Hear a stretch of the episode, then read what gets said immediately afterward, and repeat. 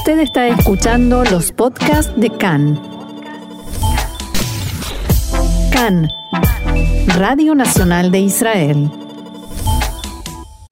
Seguimos adelante aquí en CAN, Radio Reca en español, Radio Nacional de Israel, y vamos a conversar ahora con Brian Acuña, a quien conocemos como analista internacional, como experto en relaciones internacionales.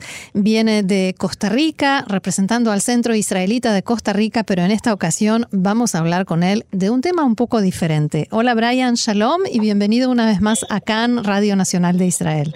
Hola Roxana, un saludo a todos los amigos de CAN, un gusto poder estar con ustedes y directamente desde Jerusalén. Eso, estás en Jerusalén, contanos qué estás haciendo en Jerusalén, además de disfrutar, por supuesto, del hecho de estar en Israel y en Jerusalén en particular. Sí, estamos en medio de un curso, estamos finalizando un curso para enseñanza del tema de la Shoah en Yad Vashem, eh, dirigido directamente a educadores de colegios judíos de Latinoamérica eh, principalmente obviamente profesores judíos, pero también eh, hubo un equipo de profesores no judíos que estuvieron presentes eh, capacitándonos durante 10 días. Ya la capacitación terminaba el día jueves, así que ya pusimos fin a este a este viaje y obviamente disfrutando los últimos días acá pues del, del entorno, ¿verdad? Son docentes que ahora van a volver a sus lugares de trabajo y van a comenzar a enseñar el tema del holocausto. Sí, en realidad, pues lo, más ventajoso de la formación que les están dando en estos momentos es eh, que se está formando conforme a, los grupos etarios para formación de Shoah, porque siempre se generaliza la forma en la que se puede enseñar la Shoah y Ad Vashem hace una diferencia entre qué cosas se le pueden enseñar a niños del gran, del, del jardín, eh, pasando por los chicos de primaria, secundaria y obviamente hasta la educación terciaria y educación no formal. Entonces la parte importante de esta formación tiene que ver directamente con eh, la manera en la cual este, se puede enseñar dependiendo de los grupos etarios a los que estamos dirigidos. Entonces, esa es como la gran novedad de, esta enseñanza de Yad Vashem. Claro, o sea, de acuerdo a la capacidad de comprensión de cada, de cada persona.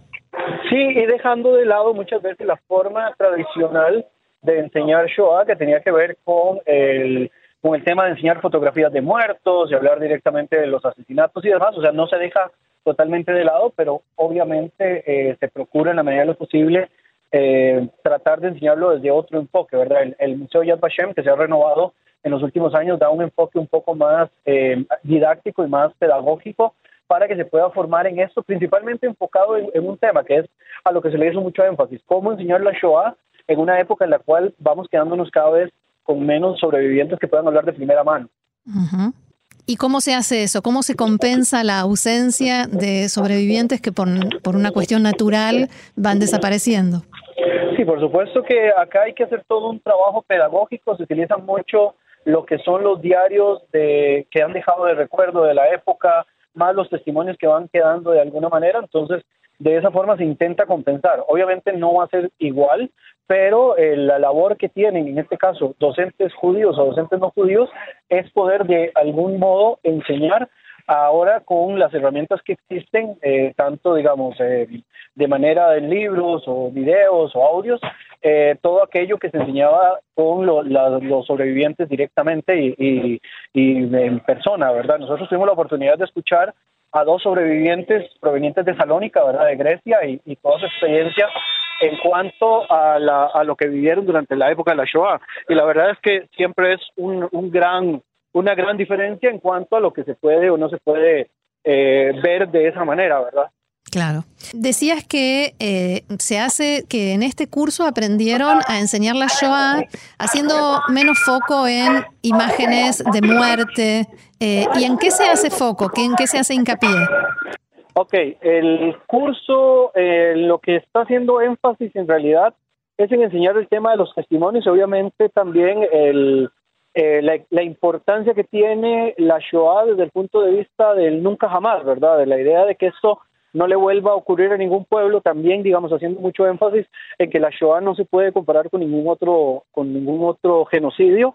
Eh, es un caso muy particular, obviamente no vamos a decir que es peor o mejor que cualquier genocidio, porque estamos hablando del asesinato masivo de seres humanos, pero que sin duda eh, la Shoah marca un antes y un después en cuanto a lo que a lo que tiene que ver con todo el, tema de genocidios. Obviamente, gracias a la Shoah, bueno, gracias, dice uno, entre comillas, eh, hay todo un estudio y hay toda una legislación con respecto a los genocidios alrededor del mundo y por supuesto que la labor que ha hecho en este caso tanto Yad Vashem como otros eh, como otras organizaciones asociadas con el con el tema del, de la Shoah eh, viene a, reforzar digamos este tipo de trabajo. Ahora, ¿cuánto eh, se estudia sobre el holocausto? ¿Cuánto hay interés sobre el holocausto hay en Costa Rica?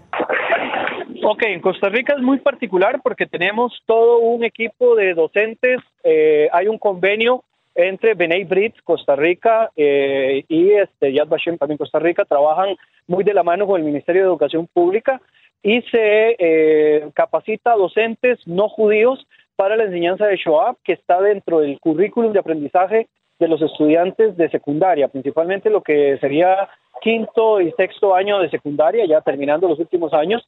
Eh, ya se ha capacitado a, hay 20, digamos, docentes fijos que ya han capacitado a cientos de personas en el tema de la Shoah y esto por supuesto va, va creciendo con el paso del tiempo y varios de estos han venido directamente acá a Israel a capacitarse en Yad Vashem y eso por supuesto le da un plus verdad para la forma en la cual se sigue aportando en cuanto a la temática. En Costa Rica hemos tenido la ventaja además de que varios de los proyectos asociados con Shoah eh, se han complementado con otros tipos de proyectos. Por ejemplo, a nivel del Ministerio de Cultura se trabajó una obra de teatro que se llama Una niña llamada Ana, basado en el diario de Ana Frank, pero no directamente el libro de Ana Frank, porque ahí hubo algunas discusiones con la casa de Ana Frank y bueno, eso es, un tema ahí pues, secundario, pero se montó una obra de teatro que lleva por cuatro años de estarse presentando en uno de los teatros más importantes de Costa Rica en un programa del Ministerio de Educación que se llama Érase una vez. Lo más interesante de este programa es que eh, para el programa era hace una vez el Ministerio de Educación,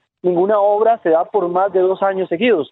Ya esta obra de Ana Frank, por eh, solicitud de la gente, ya va por el cuarto año y se está pidiendo llevarlo a nivel eh, internacional, Guatemala, Colombia, México y otros países.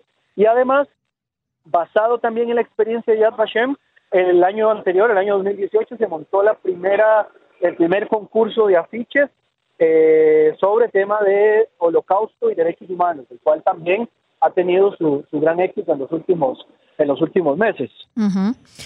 Eh, ¿Cuánto se aprende en este curso y en general eh, a la hora de saber cómo enseñar el holocausto de lo que era la vida de las comunidades judías antes de la masacre?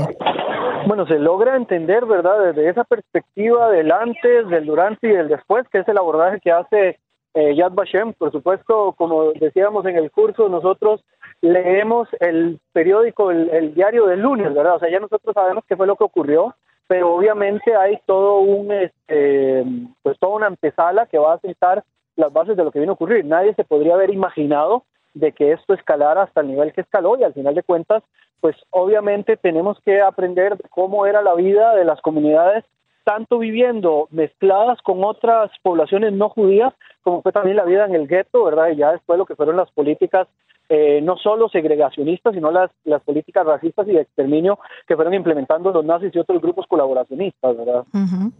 Y obviamente también se refuerza mucho la labor eh, de entender cuál fue el, el trabajo tanto de los perpetradores como de los observadores, porque siempre se habla de observadores pasivos y observadores activos, ¿verdad? Aquellos que siempre llamamos justos entre las naciones. Pero hay que hacer una, un énfasis en que los observadores todos tomaron una decisión, así que tan pasivos no eran. De alguna manera, al no hacer nada, estaban haciendo algo, por lo tanto ya, ya había una decisión de por medio. Y esto se puede traer a nuestro tiempo, ¿no? A, fenómenos ante los cuales quizás nos quedamos eh, sin actuar, sin hacer nada de lo que por ahí deberíamos hacer. Sí, como ocurre, por ejemplo, con otras poblaciones, ¿verdad? Como está ocurriendo actualmente con las agrupaciones cristianas y otras minorías religiosas en el Medio Oriente. O también eh, podríamos enfocarlo a la misma situación de algunas señales que nos está dando de un nuevo antisemitismo que estamos viendo presente en los últimos días, eh, tapado obviamente con ese anti-israelismo que es el lenguaje políticamente correcto, pero que obviamente también da señales de ser un antisemitismo solapado, donde se utilizan eh, algunos medios parecidos a los que se utilizaban en la Edad Media, los niveles de sangre o, o nociones de estas, donde se deja de lado el, tema únicamente del, de la oposición a las políticas del gobierno de Israel y ya se meten, digamos, temas asociados con los judíos, ¿verdad? Hoy, por cierto, eh, perdón, en el, en el cierre del curso, por cierto, se hablaba directamente de cómo en ocasiones se boicotea a través de estas plataformas como el BDS, se boicotean artistas judíos, no necesariamente israelíes o que no tienen ningún vínculo con Israel, eh, como ocurrió en el caso de Matillahu en España, o el comentario de cuando se agredió a un rabino de Natura y Carta en Londres, que si podríamos, los que tenemos un poco más de conocimiento del tema, que hay algo más antigobierno de Israel es Natura y Carta. Entonces, ahí es donde se ven las señales de que se deja de lado solamente el tema de Israel como gobierno y se mete ya directamente en pueblo judío. Claro. ¿Tuviste oportunidad de conversar, de intercambiar experiencias con otros participantes de este curso en Yad?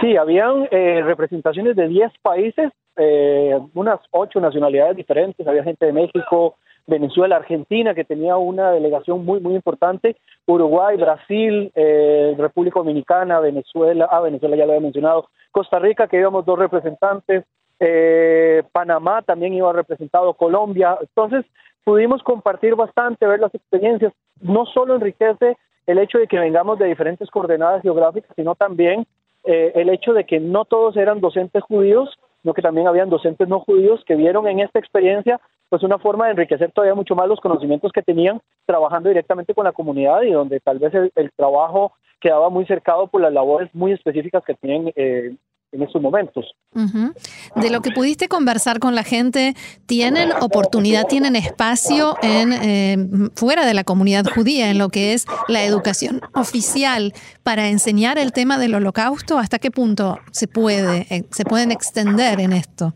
Bueno, hay comunidades que directamente sí tienen un poco más de contacto a nivel externo. Creo que, si no me equivoco, que la comunidad de Colombia tiene una, una comunicación más directa con las partes no judías el caso de Costa Rica, que como ya lo mencioné, tenemos un acuerdo directamente asociado con el Ministerio de Educación Pública, lo cual obviamente nos favorece mucho, principalmente porque la comunidad es pequeña, pero se hace una labor muy grande desde el enfoque de los derechos humanos y, la, y el tema de la Shoah, eh, asociado, digamos, con este vínculo. Pero sí, digamos, cada, cada comunidad nos comentó su experiencia y cada comunidad también compartió sus preocupaciones. El caso de Argentina, ¿verdad? Y el tema de estos brotes de nuevo antisemitismo y demás, pues obviamente llama mucho la atención en lo que ocurre con ellos. Lástima, no había ninguna, ningún delegado de Chile, pero sí nos hubiera gustado bastante escuchar la, la, situación de Chile. Pero en realidad cada, cada comunidad o cada grupo nos comentó la situación. Aún, digamos, dentro de los argentinos habían diferentes posiciones por cuanto no todos venían de la misma región, sino que habían eh, de diferentes zonas del país, Tucumán, eh, Capital Federal, eh, etcétera. Entonces era como muy abierto, digamos, todas las opciones que habían con, respecto a, lo que estaba ocurriendo en cada uno de los, de los lugares. Muy bien, Brian Acuña del Centro Israelita de Costa Rica, muchísimas gracias por haber conversado con nosotros aquí en Cannes y será hasta la próxima. Muchísimas gracias, Roxana. Estamos a la orden y en contacto desde acá, hoy desde Jerusalén, próximamente desde Costa Rica. Gracias y shalom. Shalom, un abrazo.